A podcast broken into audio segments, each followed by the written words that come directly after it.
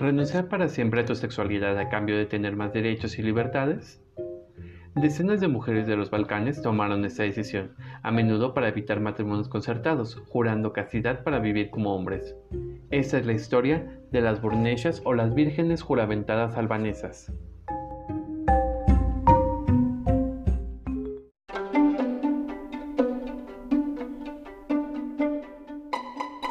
Esto es Memoria del Arco Iris, un espacio para la historia LGBTTIQA. Vive tu memoria y asómbrate. Entre los siglos XV y XX existió en el norte de Albania un código legal denominado Canún. Este otorgaba a la sociedad albanesa una rígida estructura patriarcal, bajo la cual se ceñían poblaciones católicas, ortodoxas y musulmanas.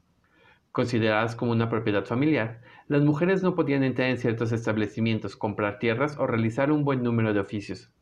Tampoco podían fumar, tocar instrumentos o inclusive llevar un reloj. Cuando el padre de familia fallecía sin poder pasar el mando a otro varón adulto, muchas viudas quedaban condenadas a la mendicidad. Es aquí donde surge la alucinante figura de las burnechas o vírgenes juradas o juramentadas se les llamaba burneche, feminización de burra y hombre en albanés, y virge, virgo o virgen en Montenegro. Para que las familias no quedaran sin patriarca, el canon contemplaba la posibilidad de que una mujer, casi por antonomasia la hija mayor, cambiara de género, asumiendo todas las responsabilidades del padre de familia. Pero esto no solo se limitaba al uso de los derechos, sino también vistiéndose y comportándose de por vida como un hombre, a condición de que se realizara un juramento de celibato.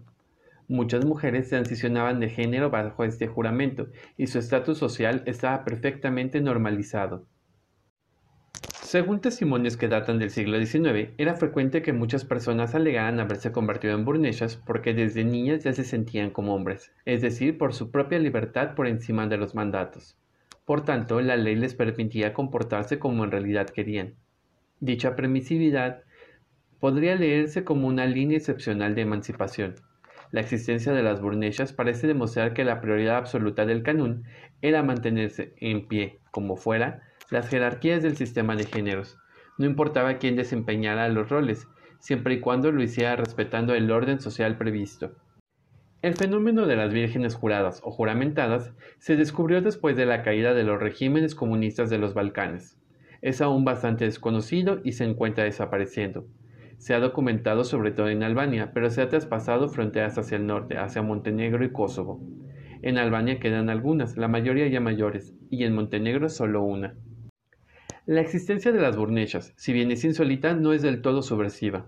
Su excepción confirma la ley, como la confirman todas las mujeres que, alcanzando grandes cuotas de poder, persisten en la perpetuación de un orden social injusto.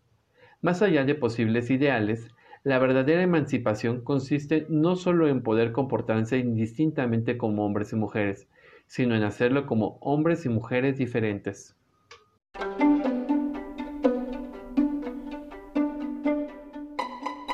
Esto es Memoria del Arco Iris, un espacio para la historia LGBTTIQA. Vive tu memoria y asómbrate.